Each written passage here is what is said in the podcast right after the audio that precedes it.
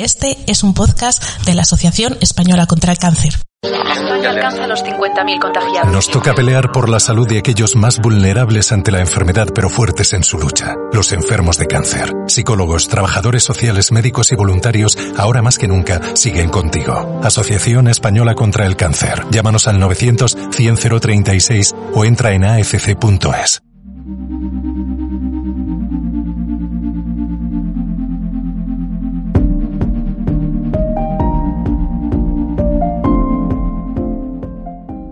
Hoy, en los podcasts de la Asociación Española contra el Cáncer, queremos contarte que estamos celebrando un aniversario muy especial. Estamos cumpliendo 50 años investigando el cáncer.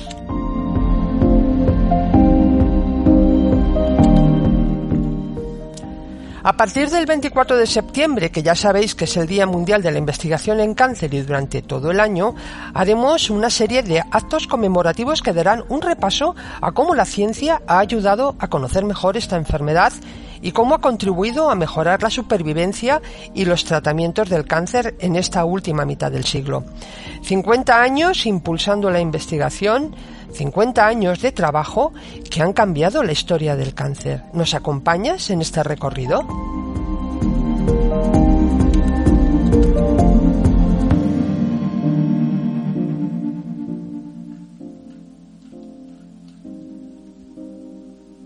Vamos a darnos una vuelta por la historia reciente de la investigación en cáncer en España.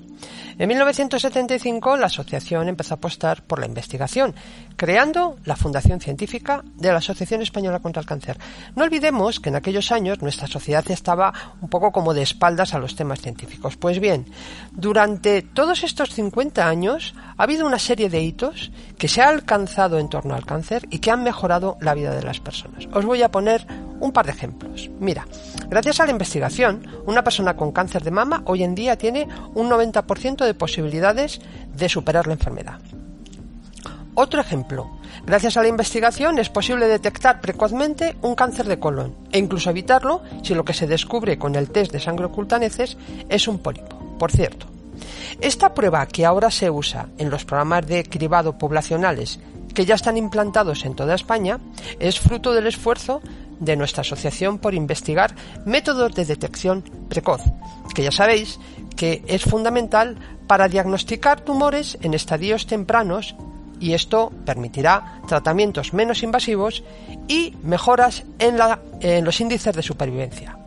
Y ya que hablamos de tratamientos, Gracias a la investigación, ahora son cada vez más personalizados y más eficaces, posibilitando una mejor calidad de vida en las personas con cáncer. Estos son solo algunos ejemplos que muestran cómo ha cambiado el abordaje del cáncer gracias también a que hace 50 años nuestra asociación, la Asociación Española contra el Cáncer, decidiera impulsar la investigación en cáncer en España.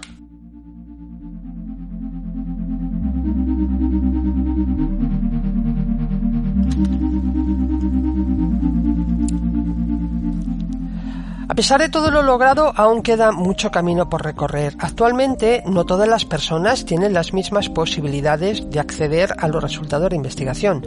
Hay una clara inequidad, una desigualdad que debemos corregir para seguir aumentando los índices de supervivencia y que todas las personas con cáncer en España puedan disfrutar de los avances científicos, vivan donde vivan y tengan el cáncer que tengan.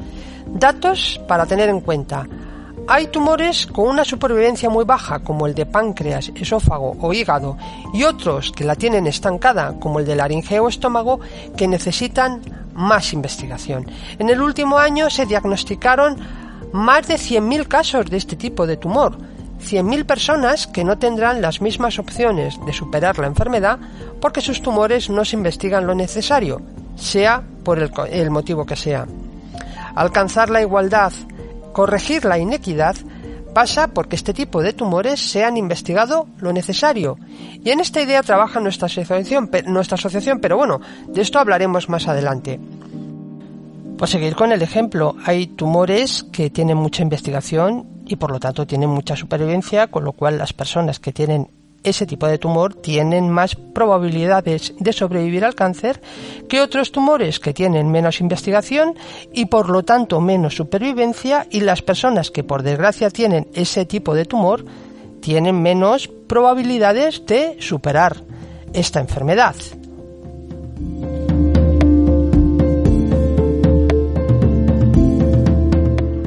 Para hablar de todos estos temas y hacer un repaso sobre cómo ha cambiado la investigación en cáncer en estos últimos 50 años y contarnos qué actos están previstos para conmemorar estos 50 años de investigación en cáncer, hoy nos acompaña Isabel Orbe, directora general de la Fundación Científica de la Asociación Española contra el Cáncer. Hola Isabel, ¿cómo estás? Hola Esther. Muy bien y muchísimas gracias. Hoy tenemos un tema realmente interesante del que hablar sobre todo para las personas que tienen cáncer y para las que vayan a tener cáncer en el futuro. Efectivamente, o sea, la investigación está pensada y se hace por y para las personas, las que tienen cáncer hoy y las que lo tendrán en el futuro. Bueno, eh, Isabel, si hay una cosa clara es que la investigación ha contribuido a que la enfermedad que hoy conocemos como cáncer sea muy distinta de la que se conocía hace 50 años. Y el papel de la Asociación Española contra el Cáncer, creando eh, la Fundación Científica de la Asociación en 1971, ha sido clave. Cuéntanos, ¿cómo y por qué se decide crear la Fundación? En el año 1970, la Asociación eh, es consciente de que ya es consciente del año 70 de que la, investigación es la única es la única herramienta que hay para luchar contra el cáncer. Estamos hablando del año 70. cómo estaba España y ya hubo eh, personas en nuestro país que identificaron cómo iba a ser el futuro del cáncer y crearon y decidieron en la asamblea crear una fundación para gestionar de forma eh, centralizada, coordinada y por científicos eh, los fondos que, que ellos iban a dedicar a la investigación contra el cáncer. Estamos hablando del año 70, que para que os hagáis una idea, en, eh, en España todavía no había tarjetas de crédito, llegaron un año más tarde. Eh, en el año 70, en el año 71, se, se aprueban las lentes de contacto que se habían descubierto, las lentes de contacto blandas, que se habían descubierto diez años anteriormente en, Checoslovaquia, lo aprobaron los americanos. Es decir, estamos un año en el que todavía la ciencia estaba muy lejos de, nuestra, de nuestro día a día, tenemos otras preocupaciones, pero ya hubo un grupo de científicos y de médicos, yo creo que hay que poner en valor eh, que fueran muchos médicos de la época los que fueron conscientes que para poder tratar necesitaban mucha más investigación y que se hiciera en nuestro país. Y esto tiene mucho más valor precisamente porque, como tú decías hace un momento, eh, España, la sociedad de entonces, no, no vivía frente a la ciencia, vivía más bien de espaldas a la ciencia. Eh, absolutamente. O sea, teníamos, eh, en toda nuestra historia tenemos dos premios Nobel de ciencia y, y, no podemos compararnos con otros países mediterráneos porque basta como está Italia y los que tenía ya en el año 70 o cómo está Francia. Era un problema de nuestra cultura como país. nos parecía que la ciencia se podía comprar ¿no? y que, o que investigaran otros. Y la asociación tuvo claro desde el primer momento que la ciencia en cáncer no se puede comprar. Estábamos de espaldas y, tuvo la valentía de, de, como otros muchas veces, la valentía de lanzarse a crear una fundación científica para, en un entorno muy poco atractivo, para investigar nuestro país eh, empezar a hacer atractiva la investigación para nuestros científicos, para nuestros investigadores, para crear un ecosistema de ciencia y siempre pensando en los pacientes, porque si algo hace la ECC, la Asociación Española contra el Cáncer, es pensar en los pacientes. Bueno, la verdad es que eh, este ya era el primerito, ¿no? El crear una fundación científica cuando una sociedad estaba de espaldas a la ciencia, pero eh, claro, desde aquellos años hasta ahora las cosas han cambiado bastante. Por poner un ejemplo, eh, los índices de supervivencia pues han aumentado considerablemente.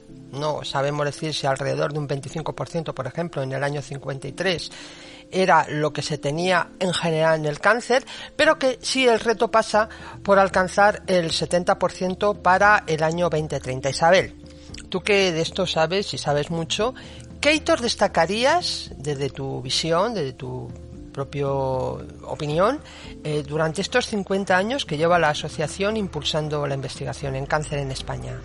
Eh, este, pues, pues la verdad que, yo distinguiría dos tipos de retos. Los, propios retos o los propios hitos que ha conseguido la asociación, ¿vale? Y junto con resultados científicos gracias a la apuesta decidida de la, de la asociación. Pero, pero permita que, que hable también de la decisión de hace 50 años, no fue una decisión baladí, no fue eh, coyuntural, sino fue una decisión y ese es el primerito, crearla y mantenerla en el tiempo. Eh, lleva apostando por la investigación desde hace 50 años de una forma estable, de una forma rigurosa y ese es un, y eso es, y ese es un hito, ¿no? Que no que no fuera una cosa así aquí llego aquí porque porque porque quedara bien en absoluto. Bueno, eso es una de las cosas que nos diferencia de otras asociaciones, ¿no? Que mantenemos eh, o perpetuamos ¿no? nuestras ayudas de una manera estable para que los propios investigadores también sepan que hay un momento al año donde pueden, eh, no sé si recurrir o por lo menos que existen unas ayudas para investigar el cáncer que ofrece la asociación, ¿correcto? Absolutamente, pero, pero déjame que, que sigamos hablando de esos 50 años. ¿En quién se apoyó la asociación para crearla? Ese es un enorme hito. Era consciente de que había que, apoyarse en, los mejores, eh, bien estuvieran en España o no estuvieran. Y así lo hizo. Y, liderados por, por Severo Ochoa, fue, eh, fueron los que crearon, o, el doctor Mayor Zaragoza, o sea, grandes, eh, los pocos que había en ciencia o con, o con, cabeza de ciencia en nuestro país, fueron los que se unieron a la asociación para diseñar y, poner a andar una fundación que, ahora cumple 50 años, con el único compromiso de, garantizar que la inversión que se iba a hacer tuviera repercusión en esas tasas de supervivencia, como bien has dicho. Entonces, yo creo que ese es un hito importante. Otro hito importante, eh, una vez que ya empezó a andar, es dotarla de los recursos y de los presupuestos necesarios para, eh, para, para poder hacer las cosas bien. Puedes, eh, es, la ciencia no, no va a darle dinero un año y dejársela dar al año siguiente.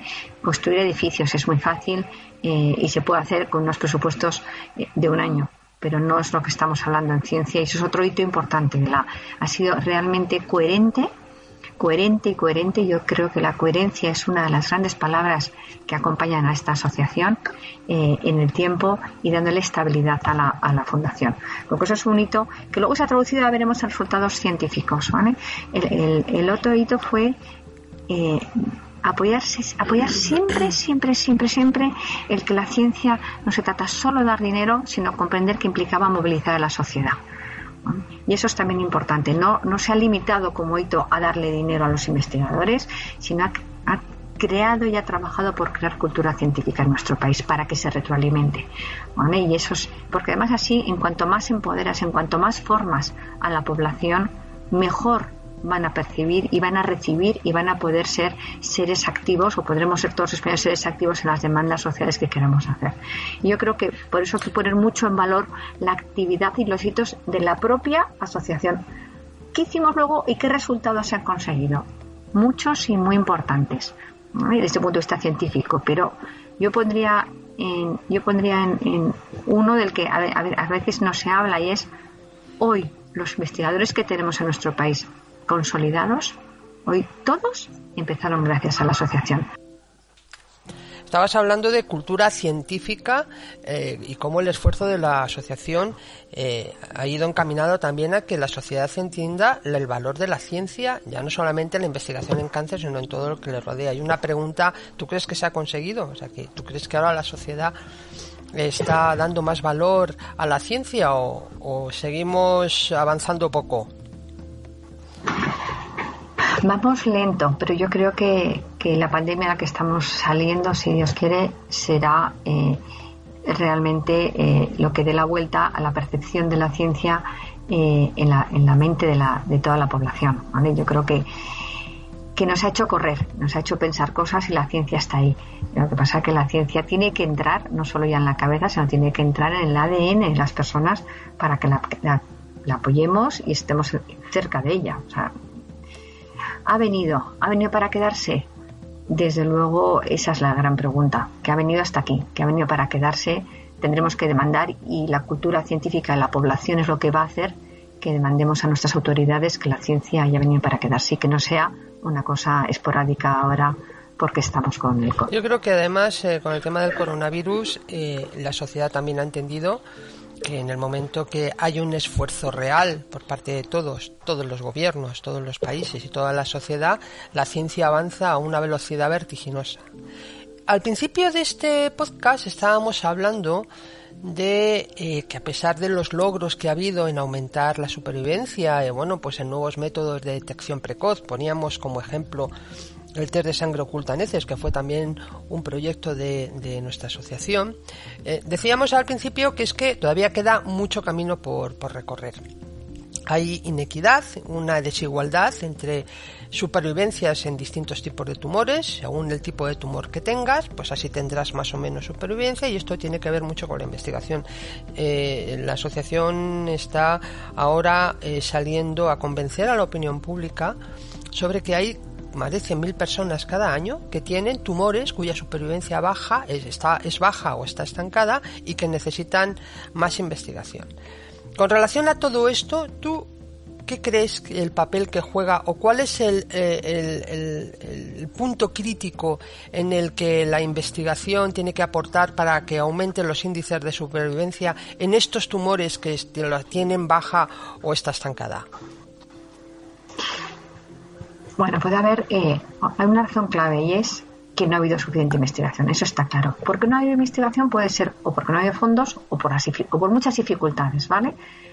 Pero yo creo que el foco que está poniendo la asociación en los 100.000 eh, diagnosticados ya hoy al año con, con, cánceres con baja supervivencia nos hace pensar eh, qué papel tiene la investigación básica, que es la que se tiene que poner en marcha. Cuando estamos hablando de tasas de supervivencia más altas es porque toda la investigación ha, podido recorrer desde el laboratorio hasta la cama del paciente todo el proceso necesario para que los resultados lleguen al paciente. Tenemos eh, tipos de cáncer en los que no estamos teniendo resultados, no está consiguiendo esos resultados. Por tanto, tendremos que poner un, un, ojo muy, muy, muy, muy marcado y muy, muy fuerte en donde se genera el conocimiento, que es la investigación básica. Y ahí tenemos que hacer una llamada a las autoridades porque es responsabilidad del Estado y del país que se garantice una investigación básica en todos los tipos de cáncer y que sean los investigadores los que pongan ese conocimiento encima de la mesa. Hay, veces que, no, se entiende, perdona que te interrumpa, Isabel, porque cuando la gente escucha em, investigación básica no tiene muy claro a qué, a qué se refiere.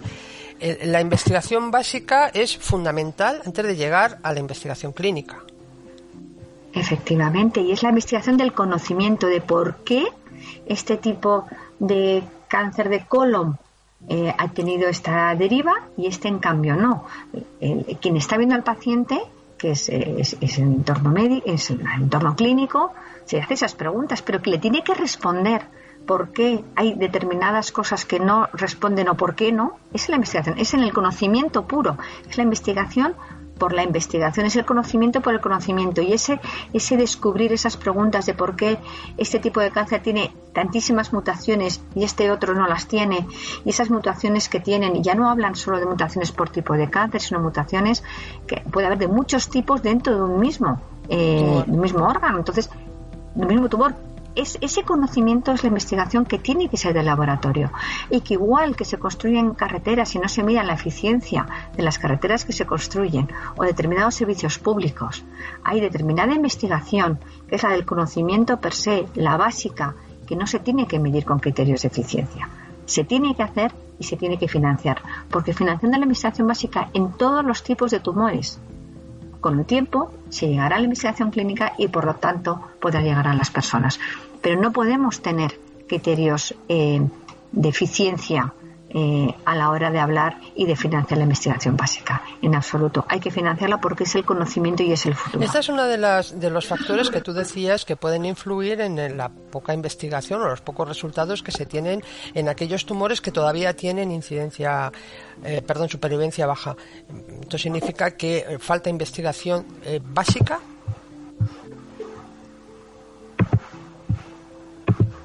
falta investigación, faltará investigación básica y faltará que resultados de la investigación básica lleguen eh, al entorno clínico y falta investigación. Estamos hablando, y lo has dicho, más de 200 enfermedades que a su vez con muchísimas derivadas. no se habla de cáncer de mama, se hablan de hasta más de 8 subtipos distintos completamente de cáncer de mama. Y cuando hablamos tan distintos como puede ser eh, el virus de la gripe o el virus del SIDA. Nadie los confundiría. Y desde el punto de vista de conocimiento básico son igual de distintos. Esta es la investigación básica. Este es el conocimiento que te da la investigación básica para que tú puedas saber qué subtipo de cáncer de mama tienes y en consecuencia poder, digamos, eh, trabajar en, respuestas terapéuticas. Efectivamente, entonces hay, hay tumores mucho más complicados, hay tumores que tienen muchísimas mutaciones y muchísimo conocimiento y muchísima tecnología y muchísimas infraestructuras y muchísimo trabajo internacional y de globalización porque no todo se tiene que hacer en nuestro país. La investigación básica pasa porque hay una buena coordinación internacional para también poder aprovecharnos o coordinarnos con el avance que se están haciendo fuera de nuestro país. Esa es la investigación básica. Muchos fondos, es muy cara, es difícil, es muy difícil.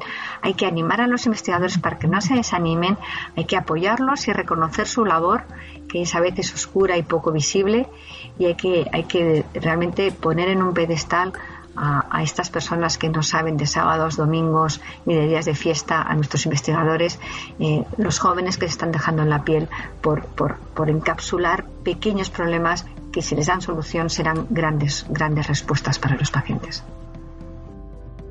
Hablabas del compromiso que tienen los investigadores y las investigadoras de este país para con su propio trabajo y con y bueno pues con los avances científicos, pero yo creo que hay una responsabilidad eh, nuestra como país para ponernos a la altura de estos investigadores que no olvidemos están eh, o son de los top top mundiales e internacionales. Eh, para, para, mejorar todo este ecosistema de la ciencia, para darles a los investigadores mayores herramientas y para que la ciencia verdaderamente esté protegida, eh, nosotros en la asociación venimos pidiendo, pidiendo un plan nacional de investigación en cáncer. Si nos vas desgranando, yo creo que las personas que nos están oyendo van a entender un poco mejor no solamente la complejidad, la complejidad, sino además el esfuerzo titánico que hay que hacer en este país para que la ciencia esté en un nivel no privilegiado, el que se merece. Efectivamente, pedimos un, plan nacional eh, de investigación en cáncer eh, para que dé respuesta a ese compromiso que tenemos como país de dedicar un 3% de nuestro Producto Interior Bruto a la ciencia. Pero como esto no va solo de dinero, podemos tener el dinero, pero necesitamos un plan para aterrizarlo y para que ese dinero se invierta y se gaste bien.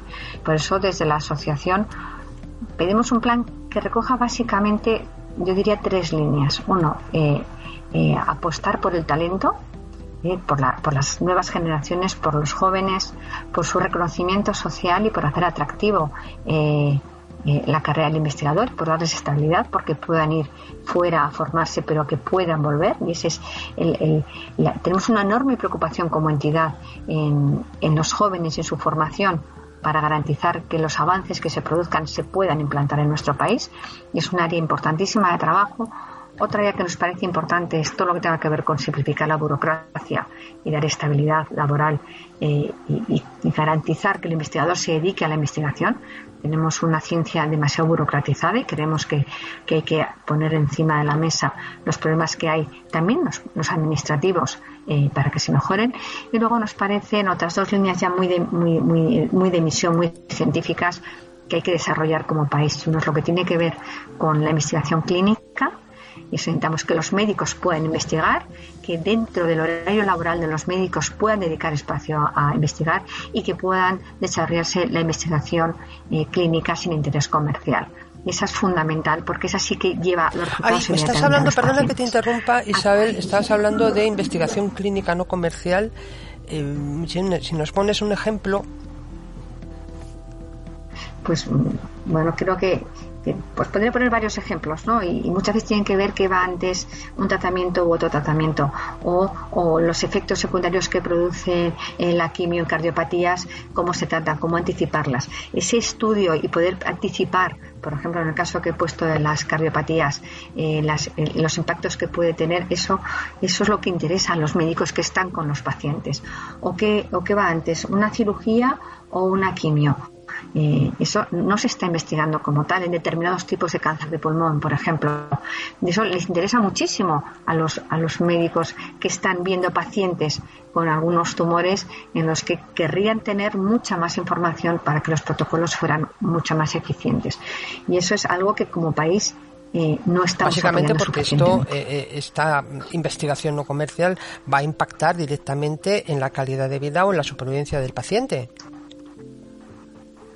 Absolutamente, y porque surge de preguntas de los médicos que están con los pacientes. Y por lo tanto va a dar respuesta a esos, a esos pacientes. Y, déjame que termine mm. el plan nacional porque hay otra necesidad importante en nuestro país, que es desarrollar la innovación.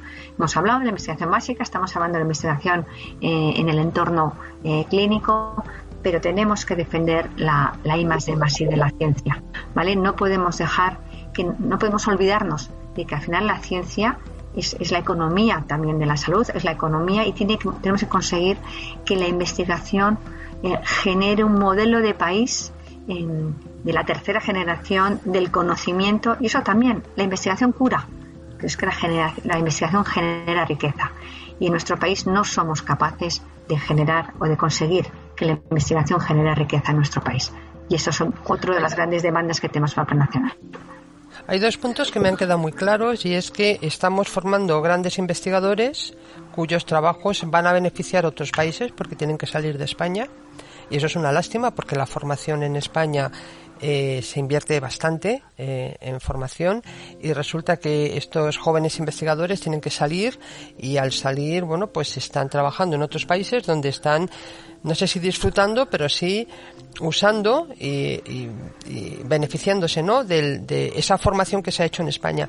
Y hay otro punto que me ha parecido interesante y es que la investigación como país te va a hacer menos vulnerable a crisis económicas en el futuro porque, o yo lo he entendido mal, Isabel, porque eh, lo que es la economía del conocimiento tiene bases más sólidas. Efectivamente, ¿vale? Si queremos desarrollar eh, que nuestro país, que es un país extraordinario, pero sé que de además eh, garantía a nuestros jóvenes, con la tasa de paro que tenemos, nuestro, tendremos que hacer algo para que nuestros jóvenes quieran quedarse y dotarlos de recursos, el talento y formamos muy bien, em, tenemos que convertirlo luego en riqueza para el país. Y eso en ciencia no lo sabemos hacer, no lo estamos haciendo. No estamos dando oportunidades a nuestros, a nuestros jóvenes para que se quieran eh, quedar y no tenemos un, un modelo de país en el que la ciencia sea un motor de la economía de nuestro país. Y la ciencia, la salud, y creo que a las pruebas me remito, eh, por lo que estamos viendo últimamente, es eh, algo que deberíamos como país hacernoslo mirar, porque somos un país con una estructura hospitalaria extraordinaria que podríamos sin, sin mucha dificultad eh, conseguir que además generara riqueza para el país. Y más riqueza para el país significaría más inversión en investigación. No van separados, van de la mano. Estabas hablando hace un momento del 3% que necesita este país del Producto Interior Bruto, del PIB, para eh, estar, digamos, a nivel de, nuestros vecinos europeos, por ejemplo, ¿no? Eh, en el año 2020, si no recuerdo más, si no recuerdo mal, se aumentó un 0,22 puntos, llegando al 1,47 que es en el que estamos ahora mismo. ¿Cuándo prevés más o menos que se pueda alcanzar este 3% o si es posible que lo alcancemos en, en algún momento? Bueno, hay una serie de compromisos como países eh, y lo tenemos que hacer. Eh, ahora, eh, por parte de la Unión Europea, se ha puesto en marcha dentro del programa de, Horizonte Europa, que los programas de IMASD, toda una estrategia específica de emisión cáncer, ¿vale? o, una, estrategia de investigación para que todos los países porque es porque efectivamente no, vamos no estamos solos en Europa ¿vale? y vamos de la mano y ahí la Unión Europea va a presionar mucho para que los presupuestos en I más de más I eh, sean incrementados. Yo creo que son los mensajes que estamos recibiendo. Si queremos fondos de Europa será porque van a proyectos que son inversión, que no son gasto. ¿Vale? Yo creo que hay experiencias en el pasado de cómo hemos gastado el dinero, eh, el dinero que nos ha venido Europa en hacer rotondas, que está muy bien, pero eso no ha generado conocimiento y no ha generado inversión. El dinero que va a venir de Europa va a ser inversión y tenemos que aprovecharlo para que esa inversión ayude a conseguir ese 3% porque se ha reinvertido. Y yo confío en que como país seamos capaces de esta oportunidad que se nos ha abierto, eh, eh, ayude a que el 3% de nuestro PIB que se está recuperando vaya realmente a, a, la ciencia, a la investigación y la investigación eh, en temas de salud sean prioritarios en las decisiones estratégicas que se tomen. Eso nos lleva otra vez a que en esta sociedad se necesita cultura científica para poder entender que ese 3% es necesario y que además eh, cualquier fondo que se destine a investigar nunca es un gasto sino una inversión. Isabel, vamos a volver a nuestra casa, vamos a volver a, a nuestra actividad. Nos está escuchando o nos están escuchando muchas personas que dicen, bueno, vale, eh, correcto. Em, quiero aprovechar la oportunidad y quiero saber, porque quiero eh, colaborar eh, para que se investigue en cáncer en España.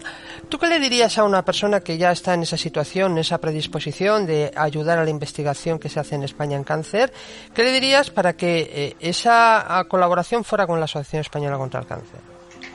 Yo le diría que tenemos un histórico de 50 años y, que, y que seguimos, que tenemos muy, muy claro qué necesita nuestro sistema de ciencia. ¿vale? Esto no es una entidad que haya venido y, vaya a desaparecer, sino va a estar ahí apoyando a los pacientes y apoyar a los pacientes significa eh, investigar y que esa investigación llegue a los pacientes, porque nosotros decimos dónde tenemos que, poner nuestros fondos. A la mejor investigación acercándola a los pacientes.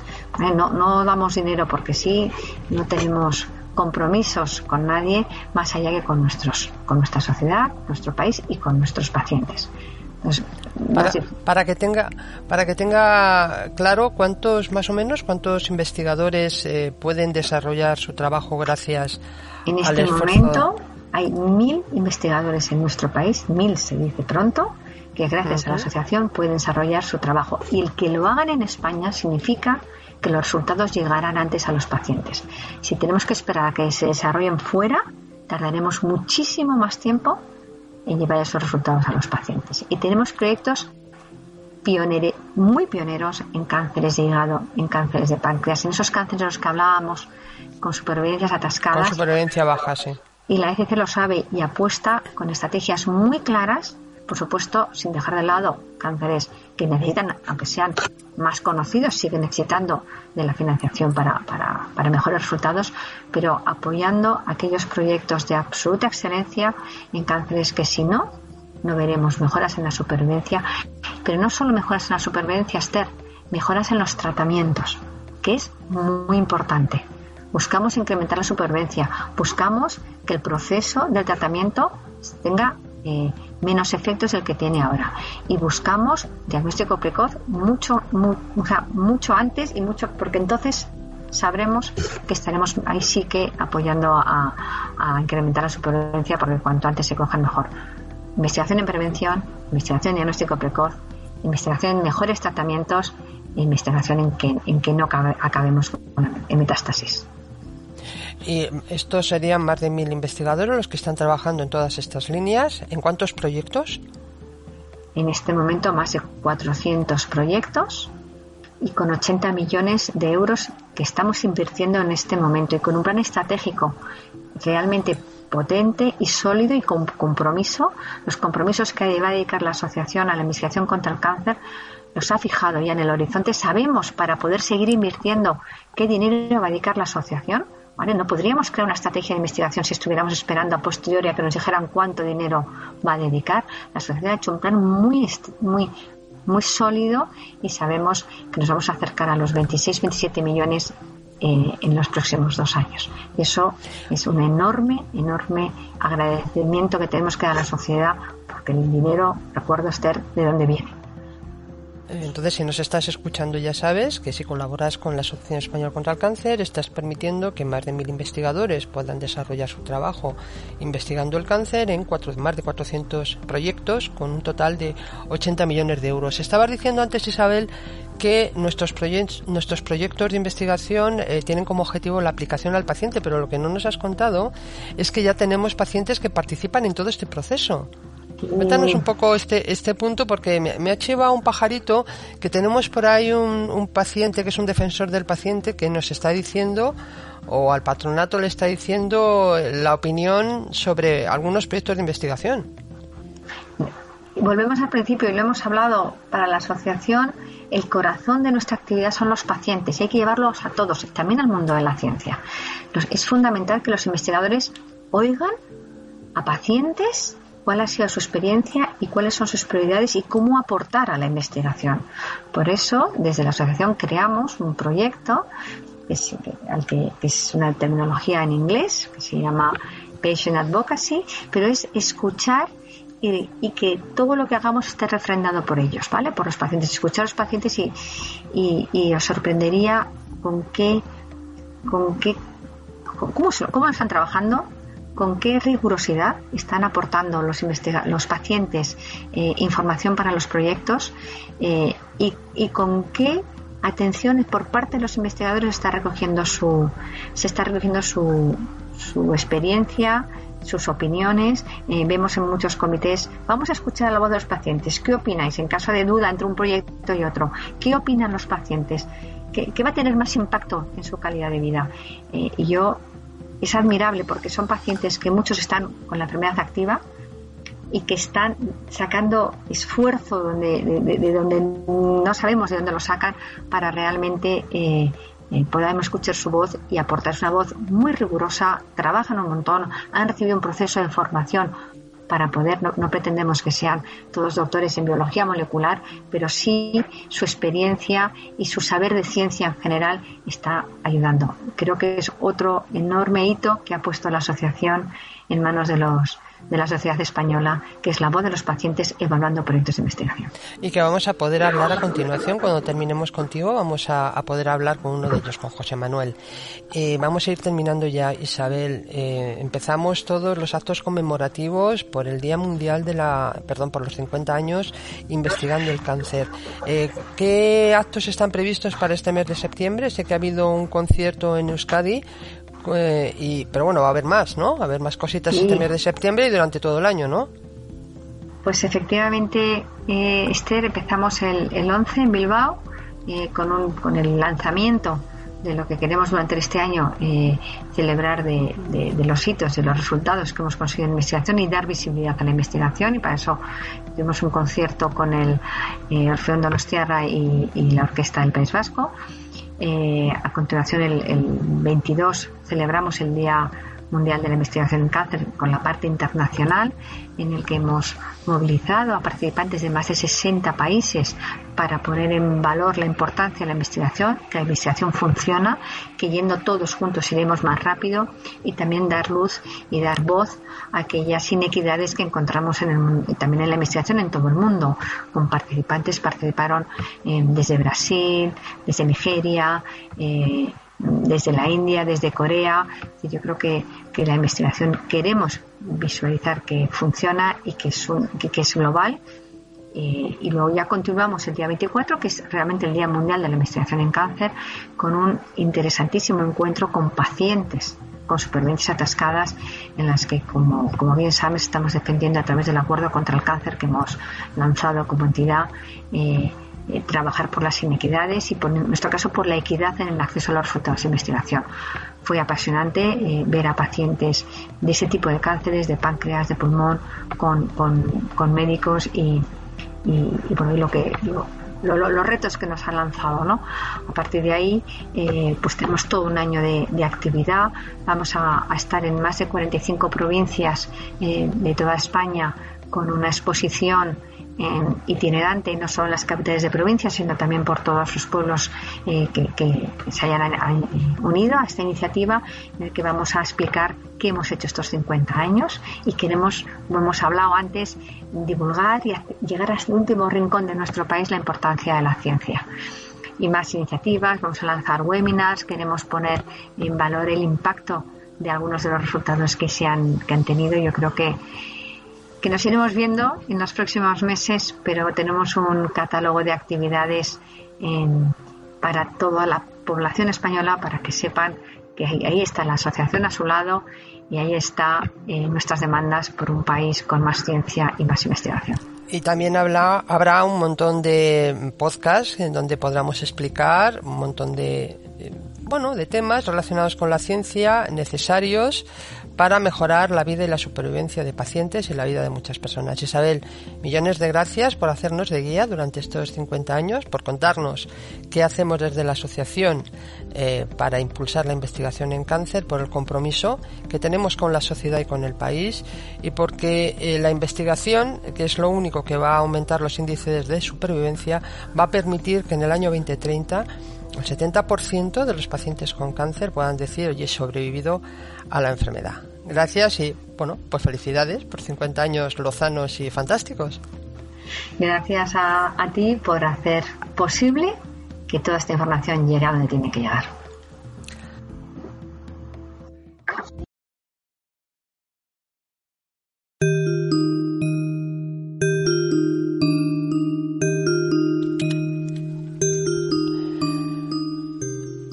Hoy también eh, va a estar con nosotras y con nosotros eh, una persona muy especial. Eh, ya lo hemos hablado antes con Isabel Orbe.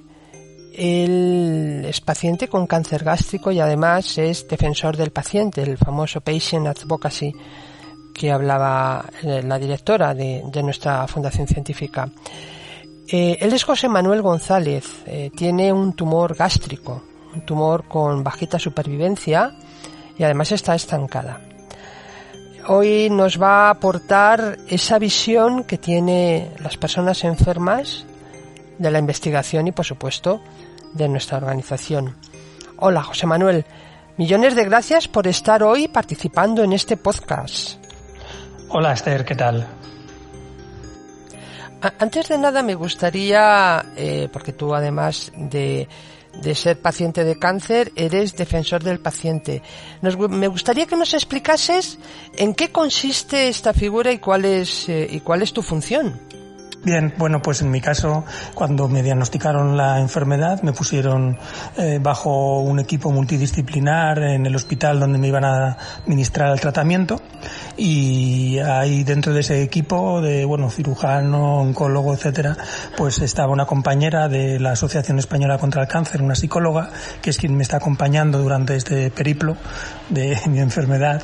Y bien, pues me propuso formar parte o sumarme a un proyecto muy bonito que consiste en, en ser como el defensor del paciente, el patient advocate, como lo denominan en, otros países, que esta figura ya lleva años que existe y simplemente consiste en, eh, bueno, pues cuando se presentan proyectos eh, o ensayos clínicos para obtener subvenciones o ayudas de la Fundación de la Asociación Española contra el Cáncer, en este caso, pues eh, yo también, junto con los, obviamente, los científicos, los investigadores, que son los que tienen la última palabra y los que toman la decisión final, pero sí que tienen muy en cuenta eh, cuál es mi opinión al respecto de estos tratamientos y mi valoración de ellos bajo eh, estrictamente el punto de vista de paciente, de paciente que va a ser objeto de estos ensayos o pruebas o como lo queramos denominar.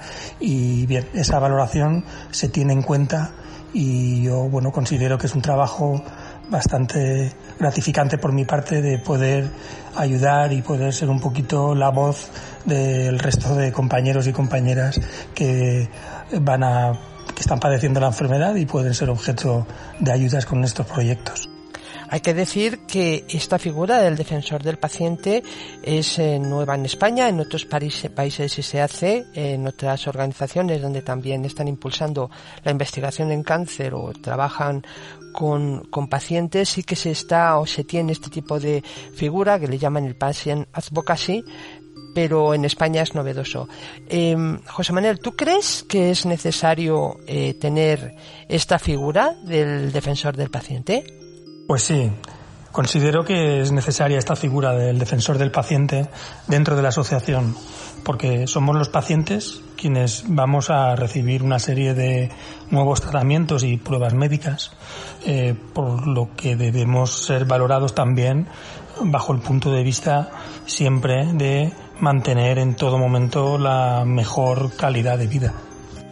José Manuel, otra de las situaciones que nos preocupan en la organización es la dificultad en el acceso o la inequidad en el acceso a los resultados de investigación. Eh, esto es una realidad que existe en España y tú como paciente, ¿cómo crees que se podría corregir? Así es. Antes hablaba de una doble lotería. bueno, pues primero te diagnostican cáncer, luego te dicen cuál es el tipo de tumor. Y bueno, pues podríamos eh, sumar una tercera lotería y es donde, donde resides y cuál es tu hospital de referencia, puesto que, bueno, pues en función de, de que vivas en un lugar u otro del país, pues vas a poder tener acceso a una serie de ensayos clínicos y de información y resultados de investigación o no.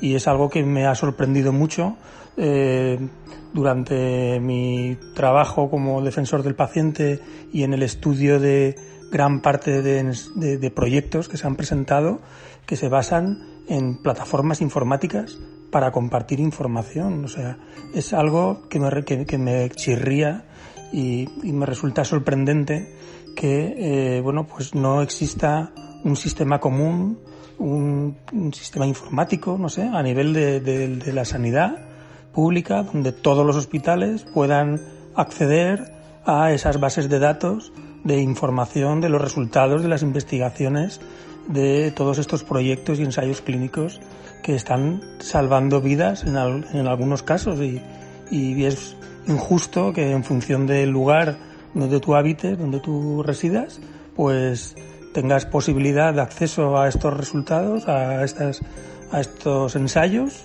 o eh, nada, te apliquen la quimioterapia de manual con la esperanza de vida que te toque sin, sin más. E incluso yo lo, lo ampliaría al tema de, del propio historial médico. O sea, cada comunidad autónoma, tengo entendido que utilizan unos sistemas informáticos distintos, eh, introducen la información de manera diferente. Yo creo que las casillas donde van los datos de los pacientes no son idénticas en todas partes y de esa manera es muy difícil que los investigadores eh, puedan acceder a, a, esos, a esas bases de datos de los pacientes. O sea, yo me ofrezco voluntario a que toda la información relativa a mi enfermedad, al tratamiento que me han aplicado, a, las, a los posibles síntomas que he tenido con los tratamientos, etcétera, que sea público para que cualquier científico pueda utilizar esta información en beneficio de los pacientes que vengan detrás de mí, ya no para mí, que sé que no voy a llegar, pero por lo menos que, que se pueda compartir la información. Yo creo que esto es algo fundamental. Por desgracia, sigue habiendo mucho camino por recorrer y estos son los primeros pasos que vamos a dar para corregir estas inequidades en el acceso a los resultados de investigación y eh, en la inequidad en la investigación que pasa también porque todos los tumores sean investigados, sobre todo aquellos que tienen la supervivencia baja o estancada. José Manuel, solo me queda agradecerte el que hayas participado, agradecer tu valentía por dar voz a los que muchas veces están en silencio. Antes de despedirnos, ¿nos dejas algún mensaje? Sí, bueno, tan solo quería añadir algo eh, que considero que es muy, muy importante, ¿no? Y es un mensaje es un mensaje positivo, por decirlo de alguna manera, dentro de todo lo relacionado con, esta maldita enfermedad, pues, eh, no sé, en mi caso, eh, desde que me diagnosticaron la enfermedad, bueno, pues eh, utilizo unas gafas y veo la vida de otro color. O sea, es una sensación que jamás me hubiera imaginado que, la vida fuera así de bonita y que hay gran cantidad de pequeñas cosas que, bueno, pues no he sido capaz de ver en el día a día. Bueno, tengo ya 51 años y, jolín, estos últimos meses, pues estoy descubriendo y estoy disfrutando de la vida realmente eh, a tope, o sea, a tope. Y considero que es mi obligación, bueno, pues transmitir un mensaje para todo el mundo, no, no solo para los enfermos de cáncer, sino en general, de que de que lo realmente importante en la vida debe de ser lo realmente importante. O sea, que, que no nos dejemos llevar por, por el estrés, el trabajo, las obligaciones, las preocupaciones, etcétera, que sí, es lógico, hay que convivir con ello, pero por favor que no perdamos el foco de, de, de lo realmente importante, ¿no? que es disfrutar de cada mañana y del regalo de la vida, que bueno, pues en cualquier momento esto se acaba y, aquí no hay nadie que se quede para siempre. Nada, era simplemente eso. Gracias, José Manuel. Somos la Asociación Española contra el Cáncer y te podemos ayudar.